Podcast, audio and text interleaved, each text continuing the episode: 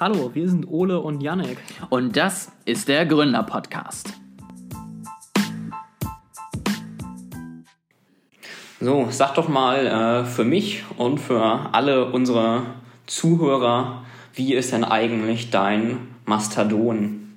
Handle, Benutzername? Ich weiß nicht, wie man das nennt. Ich bin sicher, dass du wie alle Leute jetzt auch auf Mastodon gewechselt bist. Mein was? Ole schaut mich verwirrt an. Du bist, du bist doch der äh, Social Media Experte. Willst du mir etwa sagen, du kennst das noch nicht? Nein. Ich bin erschüttert, dass äh, dann muss ich. Ah, es, es heißt Mastodon, nicht Mastodon. Okay, das ist schon mal. Den Namen habe ich auch nicht richtig hinbekommen, aber close enough. Das, das äh, macht auf jeden Fall schon mal einen sehr guten Eindruck. Ja. Ähm, aber auch der neue Name sagt mir tatsächlich nichts. Okay, also, du hast aber von den, von den Änderungen von Twitter hast du was mitbekommen, ja? Oder darf ich dich darüber auch. Äh, Wieso ist da was passiert? Da aufklären. hat man gar nichts gehört in den letzten Monaten. War da irgendwas? Das ist, äh, nee, nee, ganz, ganz kleine Sachen nur, aber nichts von Relevanz. Willst, Ja, nee, sehr gut. will, willst du dann für den Anteil unserer Zuhörer, die auf dem Mond leben, erzählen, was auf Twitter passiert ist? Und dann kann ich von Mastodon erzählen. Ja, also was, was soll man großartig sagen? Ich habe gehört, da gibt es so einen Milliardär in seiner Midlife-Crisis, ähm, der hat jetzt halt sich so gedacht, komm, ich kaufe das Ding einfach mal und dann schauen wir mal weiter, was passiert. Ähm, so ungefähr würde ich das ganz gut zusammenfassen. Nein, also Elon Musk hat jetzt tatsächlich, nachdem er es erst wollte, um die Bots zu bekämpfen, dann aber festgestellt hat, dass da viele Bots sind und es dann nicht mehr wollte, hat er festgestellt, dass tatsächlich so ein verbindliches, ähm, so ein verbindlicher Kaufvertrag schwer ist äh, zurückzunehmen. Äh, und dementsprechend hat er sich dann dazu entschieden, bevor es eine Schlammschlacht vor den Gerichten gibt, dass er das Ganze jetzt dann doch mal durchzieht und ist dann ganz stolz ja, mit äh, einem Waschbecken in die Twitter-Zentrale reingelaufen mit dem Untertitel Let That Sink In ja, und ist jetzt... Ähm, was hat er geschrieben? CEO auf Twitter, ja. Also hat dann auch erstmal direkt, damit äh, ja niemand irgendwie ihm reinfuchsen kann, die gesamte Führungsriege rausgeschmissen, weil warum sollte man Leute behalten, die das Ganze bisher irgendwie gemanagt haben, wenn man selber halt äh, der Beste überhaupt ist. Und äh, dementsprechend Genau. Hat er er sich er jetzt ist, glaube ich, auch sonst noch nicht voll ausgelastet mit den anderen Genau, Unternehmen. genau.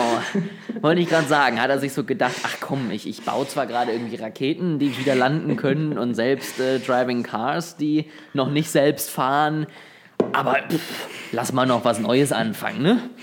Genau, also um, um die Abfolge der Ereignisse nochmal festzuhalten, weil ich das so schön finde. Also es, er wollte gerne Twitter kaufen, dann wollte er es doch nicht mehr kaufen, weil er jetzt die ganze Aufmerksamkeit schon bekommen hatte und es dann lang war. Also nee, weil da Bots waren, weil da Bots waren. und äh, hat dann selbst sicher auf Twitter ironischerweise gepostet, haha, die, die Bot-Daten haben sie vorher gar nicht richtig disclosed und jetzt, wo sie vor Gericht gehen, müssen sie das öffentlich machen und das äh, werde ich auf jeden Fall gewinnen, aber scheinbar musste er jetzt doch lernen, dass man auch als Milliardär sich an Gesetze und Recht halten muss und an Verträge. Das ist, glaube ich, ne, was, was er bisher noch nicht so mitbekommen hat im Leben. Ja, ja, ja. Wobei mein, mein nächstes Highlight waren ja tatsächlich die beiden Typen, die sich einfach mit Kartons vor die Twitter-Zentrale gestellt haben und dann von den Reportern interviewt wurden. Hat sich dann am Ende rausgestellt, die haben nie bei Twitter gearbeitet und wurden auch nie gekündigt. Ähm, und ich weiß nicht, hast du das mitbekommen? Nee. Die hatten sich dann noch ähm, äh, selber Namen ausgedacht und die Nachnamen, wenn du die einfach nebeneinander gestellt haben, hießen dann Ligma Johnson, was halt irgendwie umgangssprachlich eher ein bisschen unter der Gürtellinie ist in Amerika. Und äh, die meisten Medien haben einfach tatsächlich sich aber drauf gestürzt, dass da halt welche rauskommen mit Kartons und äh, haben die dann halt irgendwie stundenlang interviewt. Die hatten auf Geil. jeden Fall die, ähm, ja, die Aufmerksamkeit ihr, ihres Lebens in der Zeit. Hast du denn, äh, du bist glaube ich nicht so viel auf Twitter unterwegs, oder? Ich bin da glaube ich, also ich bin auch nicht so furchtbar bin- viel da, aber Ich bin, seitdem ich so ein bisschen Krypto gestört bin, ein bisschen mehr da unterwegs, weil die ganzen Projekte da ja eigentlich ihre News rausballern. Ähm, neben den ganzen Bots, die das auch tun, zum selben Thema. Aber ich sag mal so, wenn du da up to date sein möchtest, gerade so bei einzelnen Projekten, dann brauchst du es schon so ein bisschen. Also ich bin in letzter Zeit tatsächlich mehr als Twitter als in meinem ganzen Leben jemals davor. Okay. Hast, hast du denn die N-Wort-Kontroverse mitbekommen nach äh, Musks Übernahme? Ich habe sie mitbekommen, Okay. also ich selber habe sie nicht mitbekommen, sag ich mal, ähm, in meinem Feed irgendwie. Ähm, aber ich habe äh, von verschiedenen Seiten die Berichte gehört. Also sowohl welche, die das Ganze breit getreten haben und erzählt haben, dass das ja jetzt ganz schlimm sei, seitdem er da ist, als auch die andere Seite, die sagt, dass das ja eine kontrollierte Verschwörung gegen Elon Musk war. Sind, sind das die zwei Seiten? Okay, das wusste ich tatsächlich auch noch nicht. Ja. Das, äh, also ich kann es ja nochmal vorstellen und ich bin tatsächlich die dritte Seite, äh, ja, es nochmal ein bisschen anders sieht. Also was passiert ist, ist nachdem Musk das dann offiziell übernommen hat und dieses, ich glaube, The Bird is Freed hat er dann getweetet, äh, haben diverse Leute als Reaktion darauf oder direkt danach äh, immer wieder das N-Wort getweetet. Und dann haben andere das gemeldet und dann kam so eine Nachricht von wegen, bla, haben wir überprüft, der verstößt nicht gegen unsere Community-Standards oder was das ist. Und dann gab es eine große Aufregung und wurde gesagt, ja, guck mal, dass äh, jetzt, wo der Musk das übernommen hat, kann man hier Hassrede machen und es wird nicht mehr moderiert, ganz schlimm. Äh, und scheinbar ist die andere Seite, das wusste ich noch nicht, der Meinung, dass das äh, eine kontrollierte Verschwörung gegen Musk ist. Was meine Einschätzung bei der Sache einfach nur ist, ist, ist, da wollten Leute das halt gerne tweeten und danach haben halt, wie so oft, die Twitter-Kontrollen versagt. Also, dass du bei Twitter einen Tweet meldest, der offensichtlich gegen die Regeln verstößt und Twitter hinterher sagt, nö, nö, ist okay. Das passiert halt ständig und das ist jetzt zufällig da direkt nach der Übernahme passiert. Und ich muss sagen, ich finde es echt ein bisschen abwegig, dass Leute ernsthaft denken, dass fünf Minuten nach der Übernahme, das war ja sogar noch bevor das Board gefeuert wurde und so, Musk persönlich an die ganzen Moderatoren, die irgendwo in Philippinen oder weiß ich nicht äh, sitzen, in den Niedriglohnländern und da diese ganzen Tweets durchgehen, dass der jetzt sagt, nee, ab sofort ist das N-Wort erlaubt. Also ich, ich meine, Ja, ja, genau so sehe ich es auch. Das ist so dieses, ja, und äh, in, in, in den 24 Stunden, nachdem er gemacht hat, sind folgende Nennungen hochgegangen. Und ich so, aha, wie du schon sagst, also ich glaube, zum einen sind es Leute, die wirklich denken, oh, jetzt ist der Musk da, jetzt darf ich das tweeten, so ungefähr, wo ich schon denke, läuft bei dir. Zum anderen kann ich mir auch vorstellen, dass es Trolle gibt, die jetzt einfach sagen, ach komm, ich teste das einfach Ja. mal und guck mal.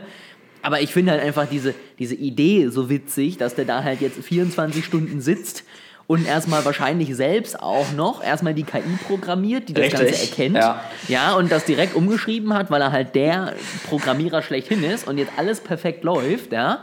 Oder auf der anderen Seite, wie du schon sagst, erstmal mit allen Moderatoren telefoniert hat und gesagt hat, so jetzt dürften die alles schreiben, was sie wollen. Also, was denken die Leute, was der macht, so ungefähr. if tweet gleich gleich n return true, das ist glaube ich. Genau, ja. genau. Das hat er persönlich erstmal in den Code reingeschrieben, direkt nachdem er das Guck mal, das, übernommen das hat. könnte sogar ich, also. ja, ich, ähm, ich, ich finde, ich weiß ja nicht, wie es dir damit geht. Ähm, ich finde irgendwie beide Seiten sehr unverständlich. Also sowohl die Leute, die sagen, jetzt hat Musk das übernommen, jetzt wird Twitter die neue Welt-App des Jahrtausends, als auch die Leute, die sagen, oh mein Gott, jetzt ist der Musk da, jetzt gehe ich erstmal von Twitter runter. Ich persönlich denke mir so, lass den Jungen doch mal machen. Ja, er hat seine Probleme, er hat seine, seine Aufmerksamkeitsdefizite, die er gerne auslöschen möchte. Und ich sag mal so, seine Tweets auf Twitter kann ich auch nicht zu 100% immer gutheißen. Ja, davon mal ganz unabhängig. Aber er ist nun mal, und das muss man auch sagen, er ist ein guter Geschäftsmann. Also er kann gut Firmen aufbauen, beziehungsweise sie übernehmen und dann größer machen. Und er kann am Ende, und das muss man ja auch sagen, sehr gut mit Aufmerksamkeit von Menschen umgehen. Und wenn man etwas für ein soziales Netzwerk braucht, dann ist das das Thema Aufmerksamkeit. Und deswegen bin ich tatsächlich komplett offen oder versuche ich komplett offen an diese ganze Sache ranzugehen und einfach mal zu schauen, was ist denn in drei Monaten mit Twitter passiert? Was macht er denn wirklich von den Dingen, die er alle so toll tweetet und die er angeblich alle tut? Ja, was setzt sich davon wirklich um? Und lass mich danach einfach mal überraschen, wie es dann da auf dieser Plattform aussieht. Ich weiß nicht, wie du das siehst. Also was die grundlegenden Änderungen angeht, mache ich mir da auch nicht allzu viel Sorgen. Kann ich gleich nochmal genauer drauf eingehen, ähm, warum. Aber schon, was ihn persönlich angeht. Also ich weiß nicht, ob du dich dran erinnerst. Es gab ja mal diesen Incident, wo irgendwie Kinder in irgendeiner Höhle unter Wasser eingesperrt waren und äh, er dann den Vorschlag hatte mit irgendeinem U-Boot oder was, keine Ahnung, was er da gebaut hatte oder produziert, die da rauszuholen. Ähm, und nachdem einer der Retter, der zur Feuerwehr oder welche Organisation das war, gehört hat, gesagt hat, äh, dass er das für keine gute Idee hält und ich glaube, dass das funktionieren wird, äh, hat Musk ihn als Pädophilen bezeichnet oder ihm Pädophilie vorgeworfen. Was jetzt, ich sag mal, nicht so für die allerbeste Impulskontrolle von Elon Musk äh, steht, wenn man ihn kritisiert. Und ich habe schon die mhm. Sorge, dass er jetzt in Einzelfällen, die ihn persönlich betreffen, also wenn Leute an ihn was tweeten oder ihn kritisieren, äh, angreift und das dann löscht oder Leute sperrt oder anders reagiert. Das auf jeden Fall. Ich finde auch, äh, trotz seiner vielleicht wirtschaftlich gesehen guten Leistung ist er jetzt auch kein Chef, den ich haben wollen würde. Ja, also weder bei SpaceX noch bei Tesla waren ja die äh, Mitarbeiterbedingungen ja. die besten überhaupt. Ne? Das, das sei da mal ganz unabhängig von. Ähm, aber wie gesagt, ich finde halt, ich persönlich lass dem einfach erstmal ja, eine Chance geben und dann schauen wir halt, wie das Ganze aussieht. Und äh, am Ende, ne, ich hatte jetzt keine, keine tiefe Verbindung also, zu Twitter oder habe es wirklich für irgendwie Akquise oder sonstiges mhm. gebraucht. Also klar, natürlich, die, die ähm, Journalisten, die das Ganze vielleicht auch wirklich brauchen, um ihr Business am Laufen zu haben, äh, die sind dann natürlich deutlicher und direkt davon betroffen. Ähm, ich persönlich denke mir halt, ja, sonst tweete ich halt nicht mehr, was ich sowieso nicht tue, dann ist es halt so. So, jetzt denken sich die Leute aber schon die ganze Zeit, der Yannick hat äh, Mastodon wieder vergessen und eben gesagt, er will darauf eingehen und sagt gar nichts mehr. Äh, also Mastodon ist eine Twitter-Alternative. Das ist mhm. ein äh, Netzwerk, das sehr ähnlich aufgebaut ist wie Twitter. Also du kannst halt Texte oder Bilder, Medien veröffentlichen, du kannst anderen Leuten folgen und du hast halt einen Feed, wo du die Veröffentlichung der Leute, die du folgst, siehst. Ja, relativ mhm. Simples Social-Media-Prinzip. Ähm, und Mastodon wird von einer gemeinnützigen GmbH aus Deutschland betrieben mhm. und wurde von denen entwickelt. Ähm, und eine der Hauptideen hinter Mastodon ist halt, dass es interoperabel ist. Also mhm. du könntest jetzt morgen die Open Source Software downloaden und deinen eigenen Mastodon-Server betreiben äh, und das kann, der kann sich eben mit allen anderen Mastodon-Server verbinden und dann untereinander kann man die Nachrichten austauschen und so kann man eben ein dezentrales Netzwerk aufbauen, das nicht von einer Person oder einer Organisation kontrolliert wird. Wenn du unzufrieden bist, kannst du deine eigene Version machen, aber du kannst halt trotzdem immer noch von allen anderen was sehen. Das ist ja das Problem häufig bei Social Media Alternativen, ja, dass ja. die Leute dann nicht mehr da sind, wenn du was Neues aufbaust. So wundert mich das vielleicht. Also so, ja. So ein bisschen so wie am Ende die Blockchain-Lösung, nur ohne Blockchain, sag ich mal. Ne? Also das, was wir schon eben besprochen hatten, nur halt einfach über ein anderes dezentrales Netz. Wo ich, wo ich überlegt habe, äh, wie ich das vorstelle für den Podcast, hatte ich schon vermutet, dass du sowas in die Richtung sagst. Aber ja, genau, es ist dezentral, aber halt auf in Anführungsstrichen normalen Servern oder wie man das ja. nennt. So mich, dass du das nicht mitbekommen hast. Du bist ja eigentlich der Social Media Experte von uns beiden. Äh, vielleicht liegt es daran, also ich habe es von Twitter mitbekommen, vielleicht liegt es daran, dass wir in unterschiedlichen Circles unterwegs sind. Also ich folge halt viel so linksliberal, politisch veranschlagten Menschen, die sind vielleicht Musk auch nicht so positiv gegenüber eingestellt und neigen eher dazu, dann zu solchen Alternativen zu wechseln. Aber da hat man viel davon, habe ich viel davon gehört ich, ich finde es auf jeden Fall eine coole Idee. Ich meine, Twitter war ja früher auch mal so zum Teil. Ja. Also nicht ganz so dezentral, ähm, aber da war es ja auch so, dass ich mir zum Beispiel durch verschiedenste Anbieter mein eigenes Interface am Ende bauen konnte und ähm, dann einfach die Daten von Twitter relativ leicht zugänglich waren.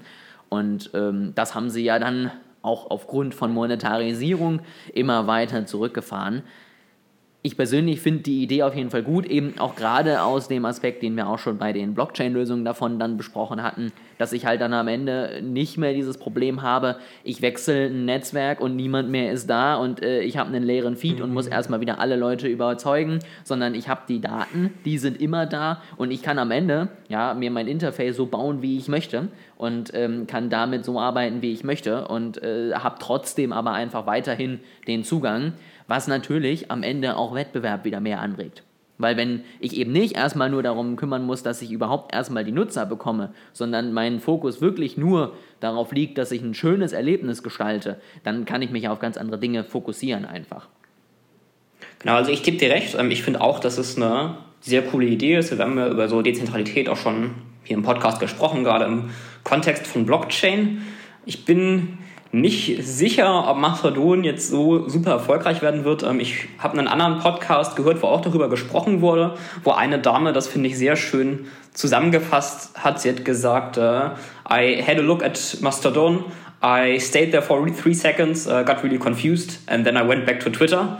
Also es äh, ist das Nutzerinterface von der quasi Haupt-Mastodon-Seite, also dem Server, wo die meisten Leute angemeldet sind, ist nicht so übersichtlich. Ich kann es tatsächlich gar nicht so sagen, warum oder mich so festlegen. Mhm. Aber es, ich, ich bin irgendwie auch mit dem Interface nicht so richtig gut klargekommen.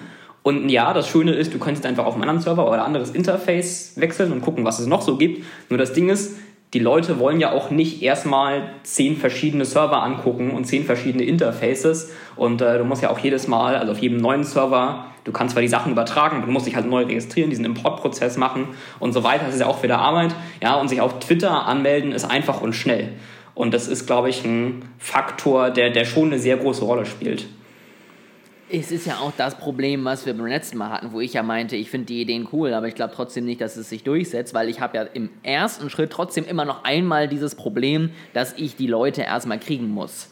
Ja, also ja. danach kann ich alles hin und her wechseln, wie ich will. Ich muss aber einmal die Daten in dieses dezentrale Netz reinkriegen. Und da habe ich dann wieder dasselbe Problem wie alle anderen Wettbewerber von den großen Social Media Networks auch. Ich muss mich halt gegen Facebook mit seinen Milliarden äh, Monthly Active Users erstmal durchsetzen. So, ne? Und das ist halt einfach nichts, was von heute auf morgen mal eben gemacht ist. Und sobald ich dann eben da bin, das Ganze mir einmal angucke, merke, da ist niemand, ja. den ich interessant finde, dann habe ich halt ein schlechtes erstes Erlebnis und dann dauert es sehr lange, bis ich es dann irgendwann vielleicht doch nochmal angucke.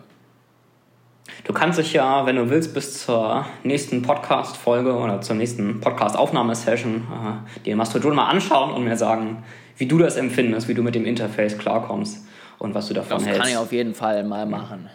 Nochmal zurück zu Twitter und zu Elon Musk. Ähm, nach, nach dem Exkurs, ich hätte letztens einen Artikel gelesen, den fand ich sehr interessant. Ähm, der hat Twitter so ein bisschen aus so einer finanziellen Sicht, also den Twitter-Kauf für Musk aus einer finanziellen Sicht betrachtet.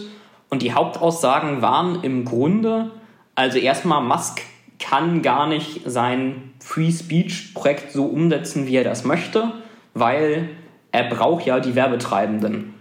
Und das ist, also das hatten wir ja auch schon auf YouTube gesehen, da wurden teilweise Werbevideos von bestimmten Firmen vor IS-Propagandavideos abgespielt, ja, und auf sowas reagieren Firmen halt irgendwie nicht so gut ähm, und mhm. sehen, also auch wenn, wenn es legal ist, sehen sie halt ihre Werbung nicht gerne neben Hassrede.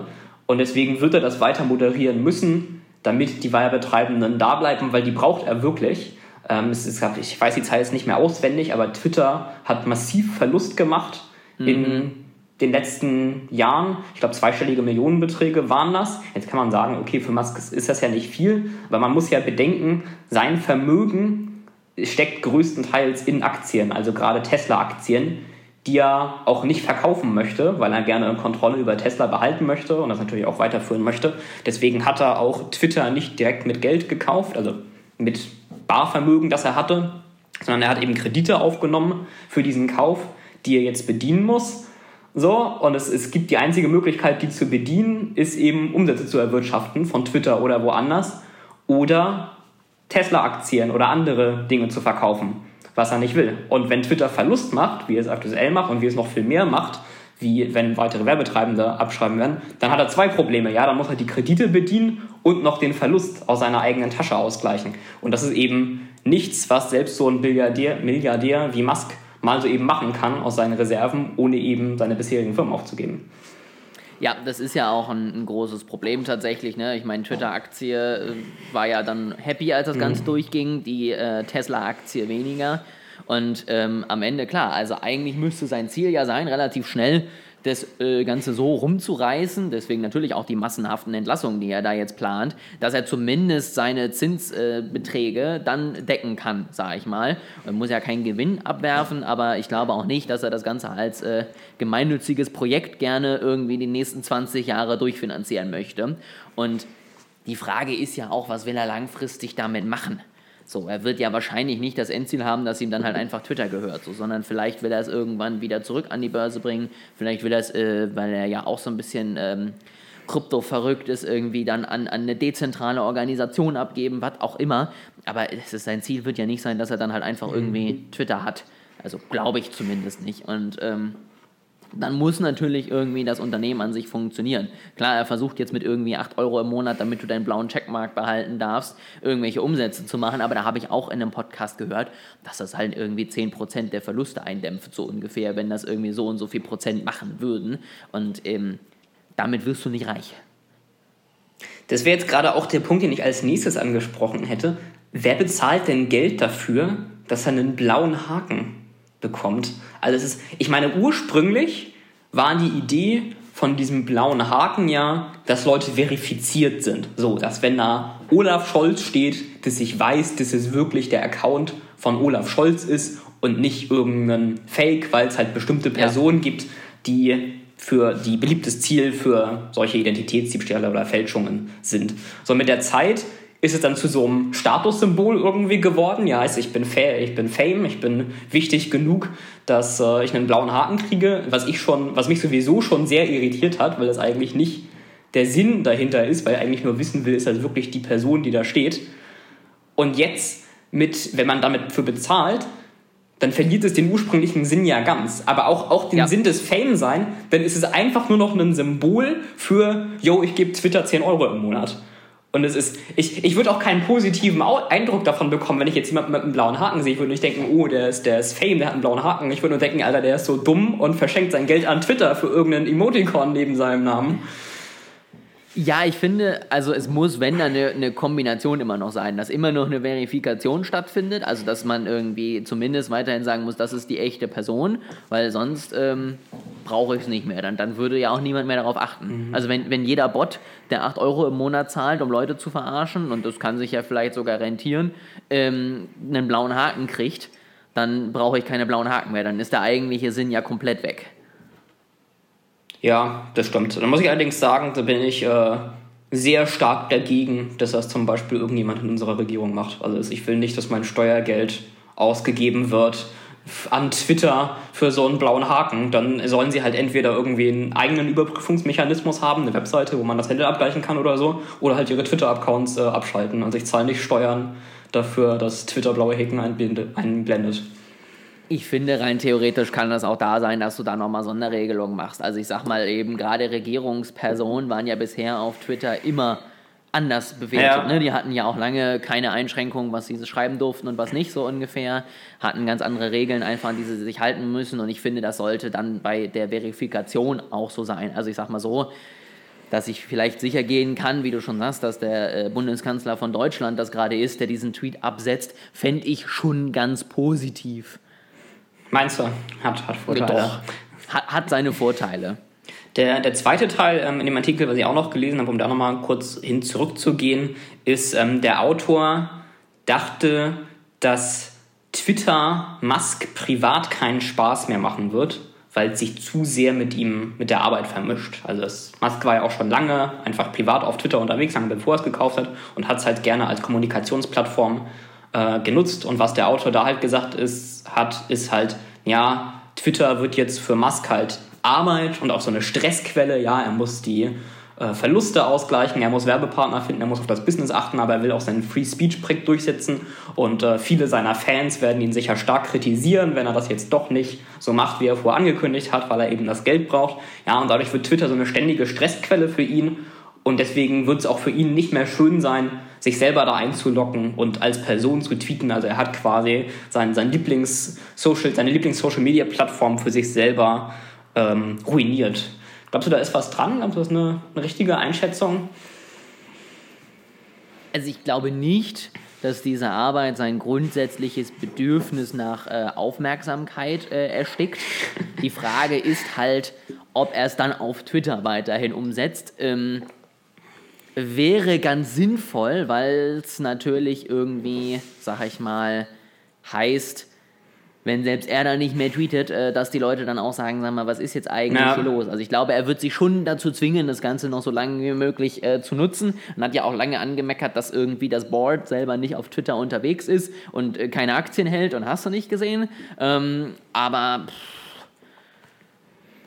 er hat halt weiterhin Aufmerksamkeitsbedürfnisse und ich glaube, die wird er halt am besten weiterhin auf Twitter gestellt bekommen. Also ich mache mir da jetzt keine Sorgen um ihn, um, um seine wertvollen Beiträge, die er ins Twitter-Universum haut. Da wird er beruhigt sein, dass genau. du dir keine Sorgen machst. Okay, äh, wenn du sonst nichts mehr zu Twitter hast, würde ich nochmal zu, einem, zu einer anderen großen Social-Media-Plattform wechseln. Ja. Nämlich zu Facebook. Äh, mhm. Hast du in letzter Zeit mal einen Blick auf den Aktienkurs von Facebook oder Entschuldigung von Meta geworfen? Ich äh, muss sagen, ich habe einen Blick drauf geworfen und ich war mir kurzzeitig nicht mehr sicher, ob das eine Aktie oder eine Kryptowährung ist, als ich den Kurs gesehen habe. Ähm, aber dann ist mir aufgefallen, dass sie noch keinen Rebound von 50% wieder gemacht haben und deswegen wusste ich, es ist eine Aktie. Ja, es ist, ich weiß nicht, ob man Bitcoin und äh, Meta mal so übereinander legen könnte, ob es da Ähnlichkeiten gäbe. Also bei Ethereum war, glaube ich, nochmal der stärkere Rebound. Vielleicht passt Bitcoin da besser, wenn ich das richtig mitbekommen habe. Ähm, genau, aber es, ist, es lief nicht so gut. Also ich glaube. Also äh, sorry, sorry, aber ja? Bitcoin ist im Vergleich zu Facebook oder Meta stable. Ja, das will ich nur einmal gesagt haben. Ich glaube, Bitcoin hat nur 55, 60 Prozent vom Top eingebüßt. Ähm, das, das kannst du fast als Stablecoin verkaufen, wenn du es mit der Meta-Aktie vergleichst. Das, das war Ole jetzt einmal sehr wichtig festzuhalten. Okay, es, genau. in, in, in, meinem Gedächtnis hätte ich jetzt tatsächlich auch gesagt, das waren 50 Prozent beim Meta, aber du hast recht, also der Peak sind 320 Euro, wenn ich hier so gucke, und jetzt ist sie bei 90 Euro. Alles, das ist ein bisschen mehr als 50, habe ich gehört. Hat äh, ein bisschen was eingebüßt. Also es, es läuft nicht gut beim Meta. Ähm, sie werden, glaube ich, auch nicht mehr so mit Fang zusammengehandelt, wie ich das mitbekommen habe. Mhm. Also es sind rausgefallen aus quasi dem, dem großen Tech- Bundle, wobei natürlich auch für also andere Tech-Aktien, die sind jetzt auch nicht so super gut in letzter Zeit, aber es ist nochmal ein ganz anderes Niveau als bei Meta. Hast du denn mitbekommen, die Metaverse-Neuigkeiten, Presentation, die zwischendurch so ein bisschen durchgesickert sind? Also ich habe ganz tolle Sachen mitbekommen zum Metaverse, die mich einfach nur in dem bestätigt haben, was ich von Anfang an gedacht habe, als das Ganze auch irgendwie mit äh, Sandbox und Co. letztes Jahr losging, wo ich mir nämlich da schon die ganze Zeit die Frage gestellt hat, welcher Honk hat wirklich Interesse daran, mehr als mal für ein Game oder einen lustigen Spieleabend eine lange Zeit äh, durch so eine Pixelwelt zu laufen, mhm. bei Meta ja sogar noch ohne Beine, ähm, und da irgendwie sich mit Leuten zu treffen. Das fand ich ganz witzig. Hat jemand äh, dann rausgefunden, oder beziehungsweise nicht rausgefunden, aber eine steile These aufgestellt, warum es im Metaverse von Meta keine Beine gibt. Ne, das ist der Schutz einfach, dass nicht bepummelt werden kann. Ja, weil man weiß ja nie, was auf den Plattformen passiert. Und äh, ist, ist das, nicht, ist, so ist. Okay, ist, ich wollte gerade fragen, ist das, was das jemand gesagt hat oder der offizielle Grund? Aber es ist. Äh, nein, nein, es, es hat okay. jemand gesagt. nee, aber ähm, also. Ja, ich meine, es wird ja noch nicht mal von den eigenen Mitarbeitern genutzt. Mhm. So, das ist ja, finde ich, schon mal die beste News überhaupt. Und am Ende war es vielleicht noch nicht mal falsch von Zuckerberg, sich einen neuen Bereich rauszusuchen und in dem unterwegs zu sein, weil einfach er kann mit Meta schlecht noch wachsen. Er hat alle Leute gefühlt auf der Plattform.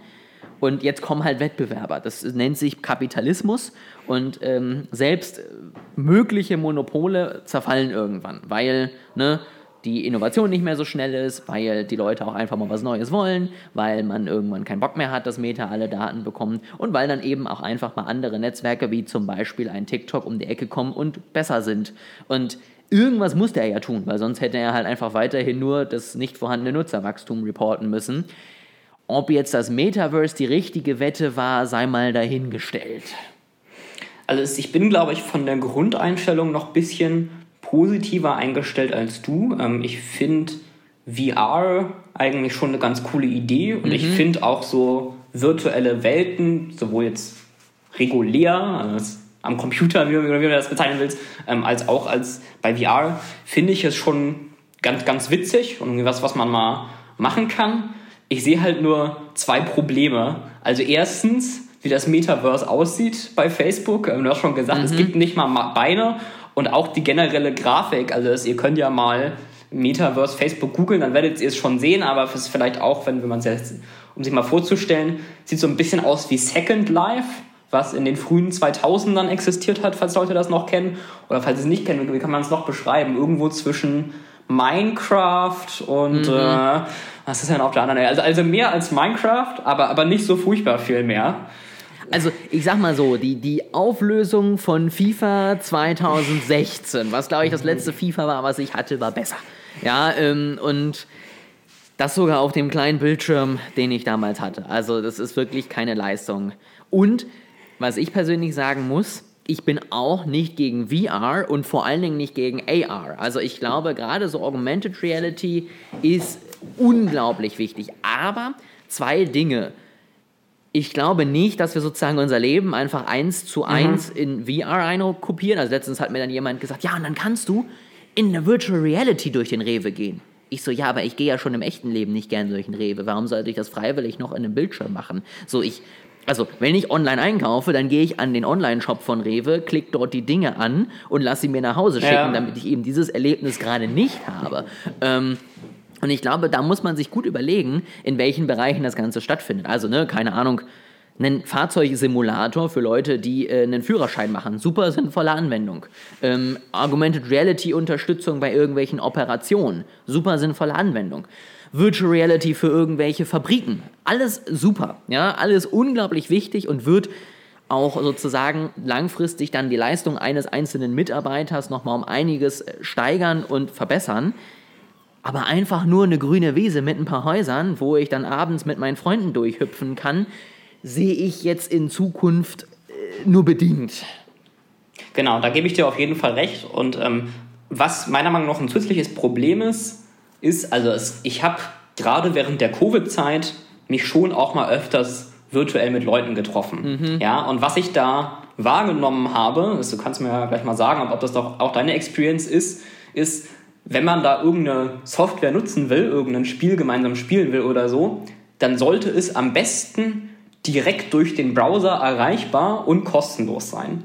Es wird mhm. sehr schwierig, alle Leute davon zu überzeugen, sobald man sich irgendwas runterladen und installieren muss und erst recht noch schwieriger, wenn man auch noch Geld dafür bezahlen muss. Selbst wenn es nur ein paar Euro sind. So, und wenn ich da schon gesehen habe, dass äh, Leute teilweise am Meckern sind, oh, ich will nicht 5 Euro für dieses Spiel ausgeben, jetzt für diesen Abend, ich weiß gar nicht, ob ich das nutze, dann will ich gar mhm. nicht wissen, wie schwierig es wird, ausreichend Leute zusammenzukriegen, die sich so eine VR-Brille für, weiß ich nicht, was sind das, 500 Euro, 1000 Euro ja. kaufen ja, und es ist, du, du hast ja auch da wieder diesen Netzwerkeffekt. So, wenn, wenn da niemand da ist, den du kennst, dann gehst du da ja nicht hin. Also ich lock mich ja nicht in, ins Metaverse ein, um mal irgendwie mich mit Fremden zu treffen, die da public sind, sondern ich, wenn will ich das machen mit Leuten, die ich kenne. Und wenn keiner sich das holt, wenn, wenn die Entry Barrier so ist, dann, dann wird es niemals fortgewinnen. In dem Sinne ist es natürlich ein Vorteil, wenn Facebook das macht, ja, weil Facebook einfach sagen kann, cool Leute, ihr müsst euch einfach nur mit eurem bestehenden Facebook-Konto anmelden und äh, könnt reinhüpfen und seid ready to go, sag ich mal. Ähm, das ist natürlich, macht diesen Schritt ein bisschen kleiner, als wenn es jetzt zum Beispiel irgendein anderer Anbieter gewesen wäre. Ich sage mhm. nochmal Sandbox zum Beispiel, warum auch immer, ist gerade dein Ziel, der mir einfällt. Ähm, weil da ist ja wieder der Punkt, da muss ich mich da irgendwie anmelden. In dem Fall muss ich mir dann sogar noch eine Wallet machen, dann habe ich ja sowieso 90% der Leute erstmal verloren. Ähm, da ist natürlich Facebook ein Riesenvorteil. Auf der anderen Seite kenne ich auch genug Leute, die sowieso schon weniger mit Facebook, Meta und Co. an sich zu tun haben wollen. Ja. Sei es, weil sie einfach sagen, ich möchte nicht abhängig davon sein oder weil sie irgendwie Datenschutzbedenken haben die freuen sich natürlich jetzt nicht wahnsinnig, dass sie jetzt äh, im selben Metaverse äh, derselben Firma dann rumhüpfen dürfen. Okay, das, du bist jetzt gerade vor allem aufs Registrieren äh, eingegangen. Ist, ich fand eigentlich, dass vor allem die Brille der, der Hauptproblempunkt ist, gerade weil die so teuer ist. Oder glaubst du, dass wir sowieso in fünf bis zehn Jahren jeder eine VR-Brille haben wird, so wie jeder ein Handy hat? Ich sag mal so, ich konnte ja in andere Metaverses auch ohne eine Brille rein. Dann okay. ist es halt immer noch kein mhm. Metaverse, dann habe ich es halt mit der Handy-Tastatur oder mit, mit der Laptop-Tastatur gesteuert und bin dadurch dann da durchgelaufen. Ist natürlich ein anderes Erlebnis als äh, mit einer Brille. Aber ich persönlich konnte diesen Brillen noch nie viel abgewinnen. Okay. Also ich glaube da, also mich persönlich stört zum einen, wie viel Gewicht und wie viel Masse ich dann noch auf dem Kopf sitzen habe. Und zum anderen Weiß ich nicht. Ich sehe gerne, was um mich herum passiert. Ich weiß nicht, ob ich irgendwie da ein bisschen äh, in der Evolution zurückgeblieben bin und noch denke, dass hier irgendwo ein Säbelzahntiger wartet. Keine Ahnung. Aber ich habe tatsächlich sehr ungern solche Brillen auf. Deswegen bin ich persönlich auch so ein Fan von AR, dass ich sozusagen mein, mein bestehendes Ding Ja. erweitere um zusätzliche Informationen. Und äh, so VR hatte ich zwei, dreimal auf und war jetzt jedes Mal, also ich meine, mir ist nicht wie einigen schlecht geworden, nachdem sie damit ein bisschen gespielt haben, aber es war jetzt nie so eine Erfahrung, dass ich danach gesagt habe, oh, bitte, ich kaufe mir so ein Ding. Gut, aber ich, ich sag mal, wenn wir jetzt die Brille rausnehmen und man das einfach nur in seinem Handy oder in seinem Computer oder so aufruft, dann ist zwar der Einstiegspunkt deutlich niedriger, aber dann hat Facebook Milliarden von Dollar ausgegeben, um Second Life zu bauen. So, was, was halt Ja, schon in den frühen 2000ern nicht erfolgreich war. Alles, e egal wie man es dreht, es, ich sehe bei diesem Projekt einfach jetzt wirklich nicht die große Zukunft, dass es das nächste große Produkt von Meta werden könnte. Das ist ja, das ist exakt dasselbe, was ich eben, wie gesagt, mit diesen ganzen Blockchain-Metaverses genauso hatte, weil ich halt einfach ne, zu viele Leute kenne, die keinen Bock auf eine Brille haben und die vor allen Dingen keinen Bock haben, 500 Euro für so eine Brille auszugeben, die aber auf der anderen Seite auch nicht Minecraft auf der Blockchain brauchen, so ungefähr. Also das ist halt einfach, und so ist es bei Facebook genauso. Und wie gesagt, Virtual Reality, zum Teil das Metaverse, Augmented Reality, alles Technologien, die unglaublich wichtig werden in Zukunft. Vollkommen. Aber halt, glaube ich, nicht so, wie Facebook das jetzt bräuchte, um mit seinem tollen Projekt eben langfristig erfolgreich zu werden. Jetzt haben wir äh, den einen großen Punkt für den, den Börsenrückgang ähm, besprochen. Den glauben müssen wir, glaub, den anderen müssen wir, glaube ich, nicht so genau nochmal drauf eingehen. Das ist TikTok, äh, haben wir schon ein paar Mal drüber gesprochen, ist eben die erste, auch in westlichen Kreisen, alternative, stark verbreitete Social-Media-Plattform. Äh, ich finde das sehr interessant, dass Facebook jetzt von diesen zwei Dingen so gebrochen wird, also einerseits vom neuen Konkurrenten und andererseits einer Produktfehlentwicklung, ähm, weil ich viel mitbekommen habe, auch gerade in so linken Kreisen früher, dass Facebook irgendwie das große Monopol wäre. Ja, das äh, unbesiegbar wäre und durch diesen Netzwerkeffekt kann sich nichts anderes woanders neu aufbauen und äh, die müsste man zerschlagen. Andererseits ist da dieses riesige Monopol und jetzt sieht man, dass quasi durch ganz normale marktwirtschaftliche Mechanismen ja, Facebook doch wieder zurückgeht oder wie, wie du es, äh, also Probleme hat, wie du es beschreiben willst, ja. Facebook hat natürlich ein großes Problem, was auch ihr Versuch ist, so ein bisschen mit der Brille zu haben. Sie haben nicht den direkten Zugang zum Nutzer. Und das ist ja ein großer Punkt, den Apple ja königlich ausgenutzt hat, indem sie halt die Werbung einfach eingeschränkt haben. So. Und ähm, ja, je nachdem, wie man äh, mit dem Anzeigenmanager arbeiten kann. Ähm, ich hatte Projekte mit Kunden, die haben danach genauso gut funktioniert wie davor. So, wenn ich meine Zielgruppe gut kenne, wenn ich nicht zwingend auf alle hundertprozentigen Daten angewiesen bin oder eben First-Party-Daten habe, mit denen ich arbeiten kann, dann tut mir das nicht weh. Wenn ich aber jemand bin, der halt bisher immer nur gesagt hat, mach mir meine Zielgruppe und klatscht sie mir und schickt sie mir auf meine Website, dann habe ich natürlich schlechtere Ergebnisse als davor. Und ähm, da ist Facebook natürlich abhängig von den Geräten, auf denen sie laufen. Und ich glaube, das ist ein Punkt, den man früher halt vergessen hat. Und da ist vielleicht, so nett sie sich auch im Moment immer noch verhalten und so wenig Probleme sie vergleichbar mit Facebook auch haben, Apple ein viel größerer, Ja. ist kein Monopol, aber ein viel größerer Fall für die Wettbewerbshüter, weil sie nun mal bei mir den kompletten Zugang in die digitale Welt kontrollieren. Ich habe keine anderen Geräte, keine anderen Anbieter und wenn Apple sagt, ich mag Facebook nicht, dann könnte ich nicht mehr auf Facebook zugreifen. Fertig. Und äh, da ist natürlich ein deutlich größerer Hebel als äh, irgendeine App. Wobei es, glaube ich, schon einen gewissen regulatorischen Eingriff geben würde, wenn auf, auf deinen Apple-Geräten es einfach überall facebook.com gesperrt wäre. Natürlich, aber jetzt zum Beispiel, ich weiß nicht, ob du das mitbekommen hast, bei Spotify, die wollten jetzt Hörbücher anbieten und das sollen ja Extrakäufe sein. Bei Android ist das kein Problem, da dürfen die das. Da schicken sie dich dann auf eine separate Seite weiter, da kannst du es kaufen, dann kommst du wieder zurück in die App und alles ist gut. Bei Apple darfst du ja nicht mehr auf In-App-Käufe außerhalb des Apple-Universums hinweisen. Das heißt, da steht jetzt in der Spotify-App einfach, dieses Hörbuch kannst du kaufen. Fertig.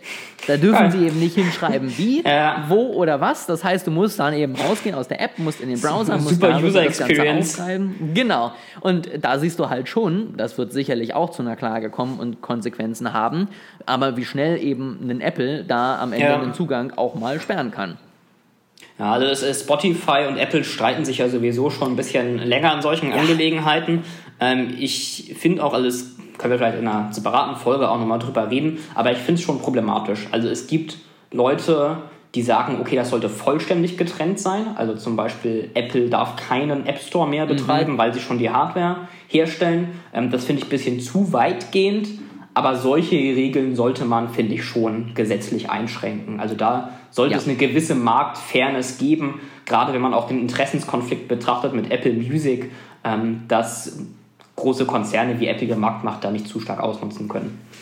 Ich habe auch letztens gehört, ähm, dass der einzige Konzern, der an dem Musikstreaming tatsächlich profitiert, Apple ist, weil die 30 Prozent, die Spotify mhm. an sie andrücken müssen, da stehen dem ja keine Kosten gegenüber, außer, außer die Kosten für den App Store und den laufen zu halten. Ja. Aber da ist äh, natürlich äh, die Frage, wie viel das wirklich ist.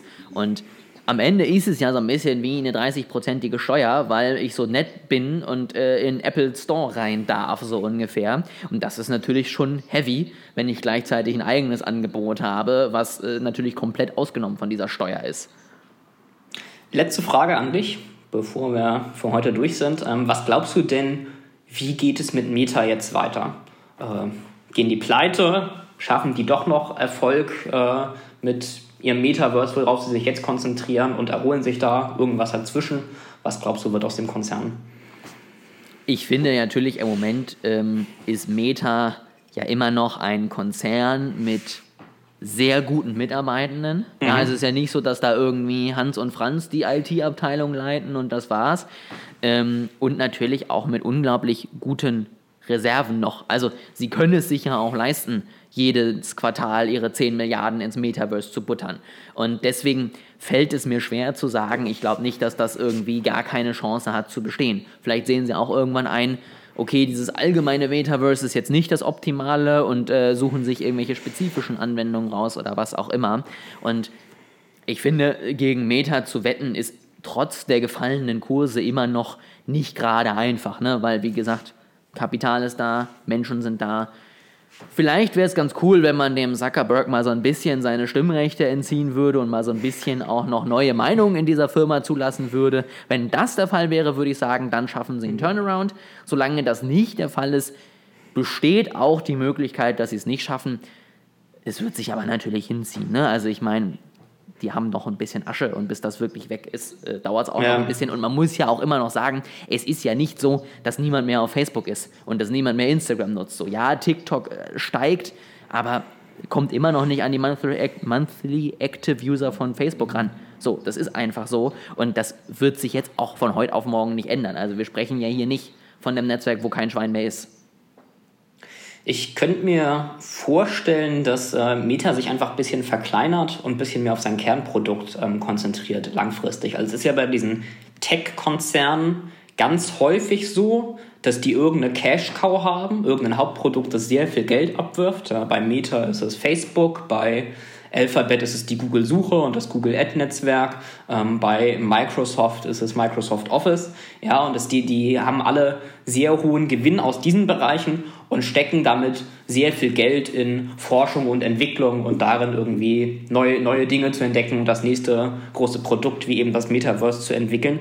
Das ist ja aber kein Naturgesetz. So, also wenn es nicht klappt, dann könnte ich mir halt vorstellen, dass Facebook einfach Facebook und äh, Instagram und WhatsApp betreibt und damit einen gesunden Profit macht und es auch dabei lässt. Also es ist ja nicht irgendwo gesagt, dass diese Tech-Konzerne alle diese riesigen Weiterentwicklungen und Research- und Development-Bereiche betreiben müssen.